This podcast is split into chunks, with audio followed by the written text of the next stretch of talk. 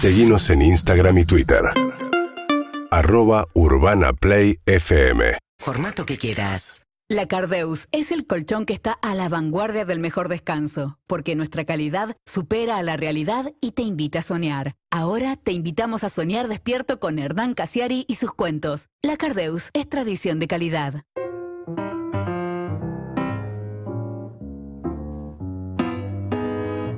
Mateos Plus.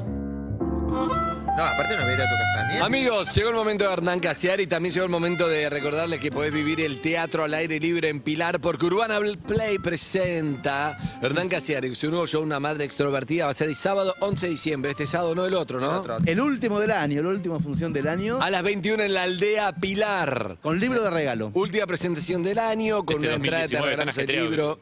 Entra- yo voy a ir a la última, eh, voy a ir. Bueno, Andrés, estás diciendo Voy a ir. voy a ir A la última voy a ir. desde 1912. No le creas que- nada. 12. Color. Passline.com, saca tu entrada y elegí el libro que más te gusta. Es sábado 11 de diciembre a las 21 Casiari en la aldea, un evento Urbana Play. La verdad que sí, a ir eh, al 11 de diciembre. Sacate esta entrada porque se agotan porque está buenísimo. Está buenísimo, Sí, la otra explotó de gente. Al aire libre. Para que está, anotá. eh, Aire. ah, libre, kilómetro 40 y... 40, 44, la 45, 44, la aldea. 44 y medio. Gra- eh, Elvira, por favor. Ahí está. el- Mirá, sin mirar, sin mirar el teclado lo hace. ¿eh? Ah, porque estudió en Muchas la Academia. Pitman. Ahí Sí. está. No, mi amor. eh, ah, sí. Sí, esa es esa. Secretariada comercial. Yo estudié en Ilven. Ay, yo Sí. estudié lectura veloz. ¿Sí? Sí. ¿Y qué pasó? ¿Te olvidaste? ¿Y qué pasó? ¿Qué, qué problema hubo? No llegaban las No se ría, puede tener por un hijo así. correspondencia. Te ¿no? quedaste con Veloz. No, nene, en Avenida de Mayo. Antes de la columna de Casiari, muy cortito. Evelyn, ¿qué, ¿qué te pasó con la fruta? Me acerqué al pote de Lisi, que tomó unas frutitas cortadas que nos mandan acá, saludables. Los amigos de Bakery. Y como Qué solemos compartir, sí, los amigos de Bakery, como solemos compartir ahí unos gajitos siempre, me acerqué muy inocente, muy inocente a sacarle un gajito. Cándida. Y Lizzy, no sé de dónde, pero eh, eso es karma, eso es por mala. No, esto es ella fingiendo su muerte para que vos nos sigas contando. No, mirala, Ya lo ha mirala, hecho, ya lo ha hecho otras veces. Sacó Ya lo ha hecho otras veces. Ay, me siento mal. Un caudal. Chiquitito, chiquitito, claro. en gimnasia las frutitas. ¡Qué bien! Un qué- Ay, no caudal de pasó con mi saliva mamá cuando, imposible. cuando murió ¿Qué te mamá. pasó? Escupió Ay. todas las frutas con tal de que yo no le saque un gajo, pero Pará. no, no puedo entender dónde salió Pará, tanta saliva, pará, es ridículo. Pará, pues es importante esto, Es pará. Pará, pues está hablando de la madre. ¿Qué te pasó con mamá? Cuando se acercó Eve. Ay, te hizo acordar a tu madre muerta y a acercar para agarrarme una y tu fruta. infancia de, de- Y justo ahí me- uno, eh, como el perfume me vino No. de mi mamá y abrí así la boca y me, me No. cayó saliva porque siempre me... No. Mi mamá para, para hacer jugo siempre me hacía... No, la abrazan. No, esto es, esto es ridículo. Realmente es ¿No ridículo. te das cuenta que sos mala persona, No, me Evelyn? tienen ¿no? podrida todos Evelyn, ustedes. pará. Porque la gente es así, la gente ve eso nada más que yo escupí como maldad, pero yo No escupí es para, maldad, hacer, no para es hacerme maldad. jugo. No es mal. Viendo el pasado, Para el hacerme pasado que no te jugo. gusta, claro. ¿Te están consintiendo los tres? Sácalo, Esto- sácalo, sácalo, sácalo para afuera. Pero vos no te das cuenta de las cosas. Vos ves la Sí, superficialidad de las ves todo lo de, lo de arriba. Yo veo que me acerco a agarrar una No, fruta y se sigamos. Escupe el pote No, entero. no escupí. No, no. Fueron ¿Tenés lágrimas. corazón? ¿Puedes parar un segundo? Fueron lágrimas que me salieron por la boca. Ella puede llorar por donde quiera. Claro. Hernán Casiari, buen día. No puedo más. No, Si querés renunciar es el momento. Es muy hermoso. Es muy hermoso lo que pasa. Y sí. Es muy lindo. Es muy lindo. Es muy lindo porque hay gente que ve algo y hay gente que ve otra cosa. Eso, es la en verdad, arte. Evelyn, ¿es la verdad o...? La, verdad. La poesía, Evelyn, Muy crueles. la poesía está en todas partes, pero no todo el mundo la puede sintonizar Tal cual. para que esa frecuencia le llegue a los Le demás. estás robando a Ratatouille. Un artista puede provenir de todas partes. Exactamente. Sí, cualquiera puede ser un gran artista. Pero, no, no cualquiera puede ser un gran artista, pero un gran artista puede venir de cualquier lugar. Claro, y entonces donde algunos ven el, el egoísmo de no ofrecer un pedacito de sandía o de kiwi, Mm. otros vemos a una mujer que se duele por su pasión. Lizzy, te amo. Qué. ¿Eh? Hermosa. ¿Mm? Entonces por eso algunos vemos el lado bueno de las cosas del mundo y otras personas como vos solamente la superficialidad del egoísmo de los demás. No, le están haciendo bullying, paren. Paren porque ya hay vocabulario de Hernán, todo ya es bullying. Eve, te Aparte, bancamos. mientras habla Hernán, ella pone una cara Ella de buena que cara. me da ganas de ir a cabecear una maceta de cemento. No puedo más. No voy a llegar a fin de año. ¿eh? No. El colegio. Ay, qué linda La columna. historia de mi colegio. Qué linda columna. La de María y esta son dos lindas. Ay, Son dos lindas columnas, la verdad que sí, se, se las disfruta mucho. La semana pasada, les Sí, cuento, tenía dos cuentos sobre la mesa, dos relatos, uno reflexivo y uno tremendamente dramático. Eh, Evelyn eligió el reflexivo, después ustedes me parece que también, Sí. y me quedó el otro, así que... Ah, o sea que igual te le No, vamos a- ¿Vamos claro. a llorar? Sí, no, no, no es de llorar. No, drama, me encanta. Hashtag es de llorar. Yo creo que es de terror más que de llorar. Ah, Ay, fue, Dios. una de las peores cosas que me pasó arriba de un taxi. No. Sí, de lo peor que me pasó. Esto pasó en el año 2008, una semana después de la muerte de mi viejo. Yo vivía en Barcelona en esa época y llegué tarde, obviamente, al- no al velorio, pero llegué para estar con mi familia, por primera vez con mi hija Nina. Ella no conocía la Argentina y era mi primer viaje después de mucho tiempo. Y cuando bajé, ya con mi viejo muerto, en Ezeiza me di cuenta de que estaba pisando Argentina sin papá, sin tener yo un papá, y que por primera vez estaba pisando Argentina siendo papá. Dos días después de, esa llegada, una amiga escritora me pidió ser moderador de la presentación de un libro de ella en el Ateneo. Fui al Ateneo, moderé una charla, y a la salida la editorial me pagó una guita que yo ni esperaba porque lo hacía por amistad, una guita dentro de un sobre por haber moderado esa charla. Y yo dije, ah, bueno, me vuelvo a La Plata, en vez de en colectivo, me vuelvo en taxi, como los ricos. En La Plata estaba mi hijita de cuatro años con mi hermana Florencia. Cuidándola, era nochecita, salgo del Ateneo, paro un taxi cualquiera, haciéndome el... No me tomo el 129, me voy en taxi, la cosa de tu hermana. Me subo al taxi, a La Plata, le digo, no, me dice el chico, no es muy lejos, yo no soy taxista, el patrón es mi primo, yo en realidad necesito la guita, pero no sé ir. al-". Le digo, yo te, yo te indico, además te va a servir económicamente. Le digo, está todo bien, agarrá por acá, Cerrito, autopista, 9 de julio. Entonces salimos por Santa Fe, después la autopista, el chico manejaba nervioso. Yo pensé que podía ser inexperiencia. Después, cuando lo vi hacer los cambios, digo, no, está duro, boludo, este chico. Estaba como, estaba como muy tenso de la mandíbula. Y no era ninguna cosa, no era ni inexperiencia, ni era merca. Era algo que estaba pasando en su casa. Lo supe cuando sonó el teléfono, el, el teléfono de él. Él puso manos libres y entonces una voz de mujer, que se entendía que era la esposa, retumbó en todo el taxi. Ya, habíamos salido por la autopista. Está cada vez peor, Alberto. No sé qué hacer, está cada vez peor. Y él contestaba con el manos. Llévalo a un hospital privado, te dije. Llévalo a un hospital privado. No me acuerdo el nombre de ella. Vamos a poner Carolina. ¿Con qué plata, Alberto? Decía el teléfono.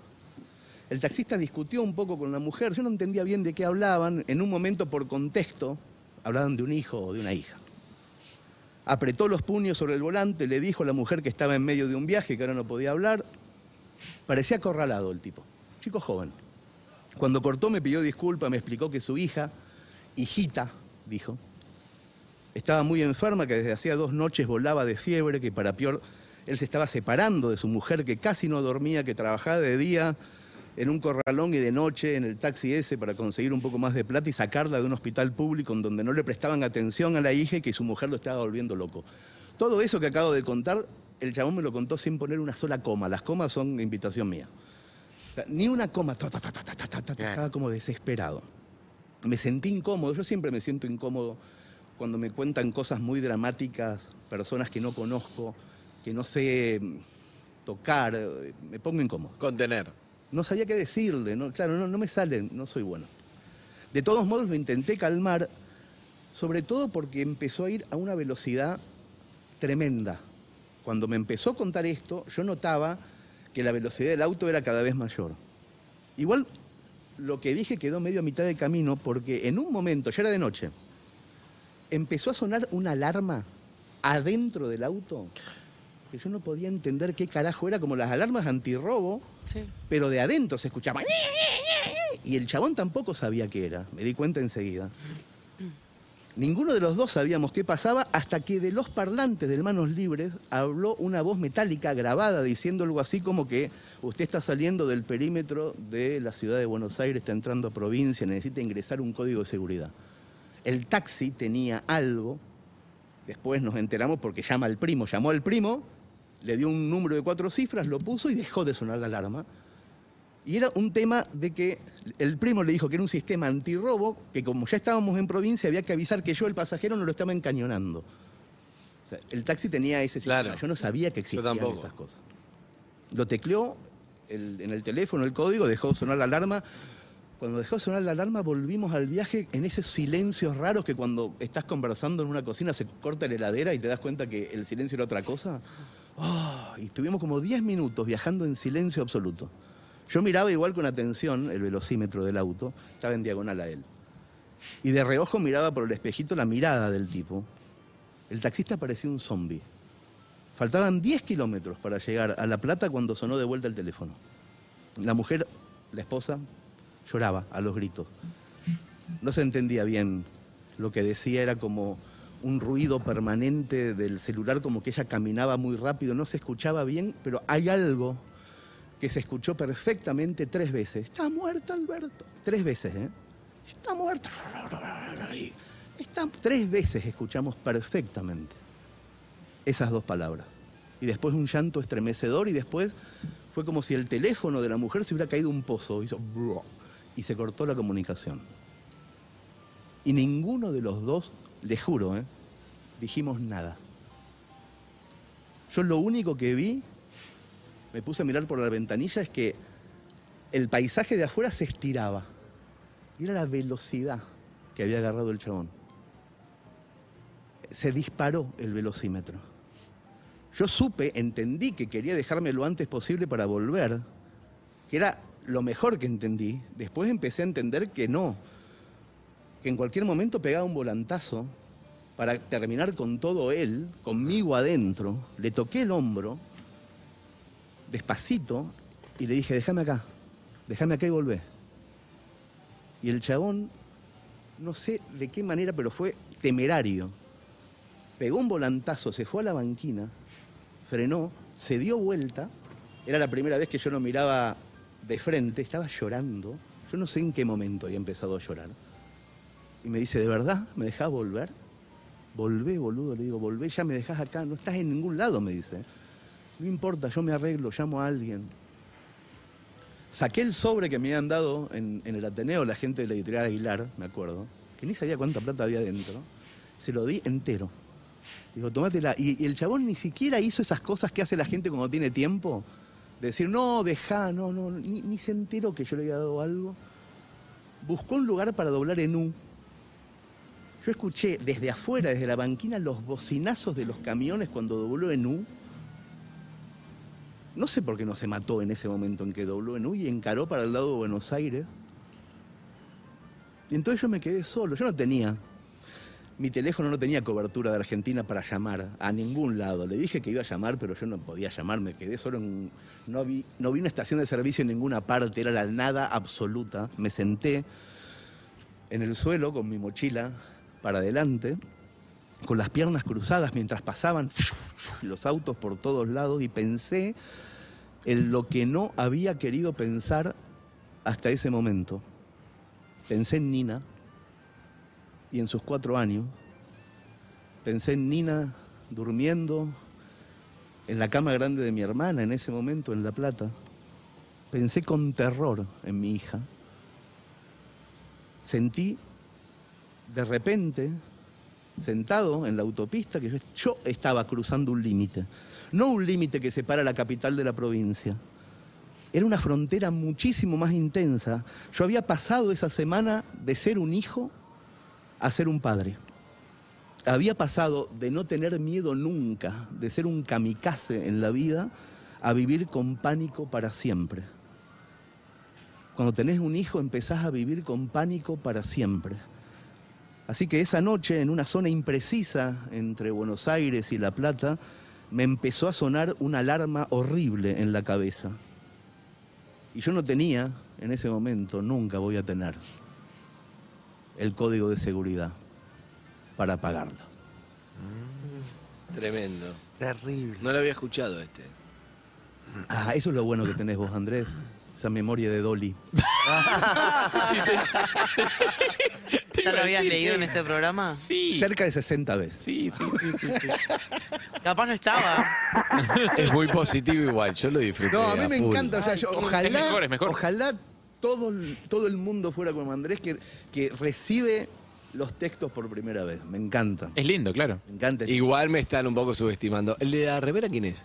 Roberto, Roberto Casiari, mi papá. Amigos, si quieren ir a ver a Casier en la aldea, para que no leí esto. Pará, si ya quieren hay- ir a ver a mi amigo Pará, a quiero Casier, preguntar a mi una amigo cosa Casier en la aldea, ¿qué? Quiero preguntar antes si ya hay actor para Chiri. Sí, señor. Yo soy socio, necesito saber esas cosas. ¿Quién? Ah, ¿quién? Hoy cerró la encuesta para el papel de Chiri y ganó. En Canelones. El 31% de los votos. Pará, ¿lo estás por anunciar acá por primera vez? Por- bueno, la gente que está sabe porque Sabe. hay un... pero ¿Quién? sí. Estaba entre, el final final, entre Peter Lanzani y Martín Piroyangi. Uh. Y este último ganó con el 31%. Está No muy fuerte esta serie. No sabemos todavía Y va a agarrar. si va a agarrar viaje, si tiene tiempo Claro, para, claro. para rodar en tal. Pero en el caso de que sí, la dupla Hernán y Chiri va a estar protagonizada por Darío Brasi y Martín Piroyanqui. Y yo Voy muy a, feliz, ¿eh? Muy voy a poner 100 dólares ahí, no puede fallar. Pongan, dupla. hay tiempo hasta el 31 de diciembre. Es el momento para, que suban los, es el momento para que suban los bonos. Ahora hay que tener que venderlo más caro. Los vamos a seguir trabajando en 100 dólares No, cada no, uno. no, No, sube mucho. solo en Argentina. Hernancasiari.com, ahí se compran bonos para la miniserie Canelones, que ya tiene protagonistas Barassi, Ginás, Piroyanqui hasta ahora. No, tremendo. Hermoso. Tremendo. Y passline.com para ir a ver la última función en la aldea de Casiar este sábado, no el otro. Zuka, llévatelo, Chau. porque lo que viene después es primero de diciembre. Prepara. La Cardeus, Colchones y Somiers presentó a Hernán Casiari, la mejor forma de soñar despierto. La Cardeus es el colchón que está a la vanguardia del mejor descanso, porque su calidad supera a la realidad y te invita a soñar. Estas fiestas, regala la Cardeus. Regala sueños. Compra con hasta 50% de descuento. Paga en 18 cuotas sin interés y el envío es gratis. Únicos, con certificación ISO 9001. La Cardeus. Tradición de calidad. Perros de la calle. UrbanaPlayFM.com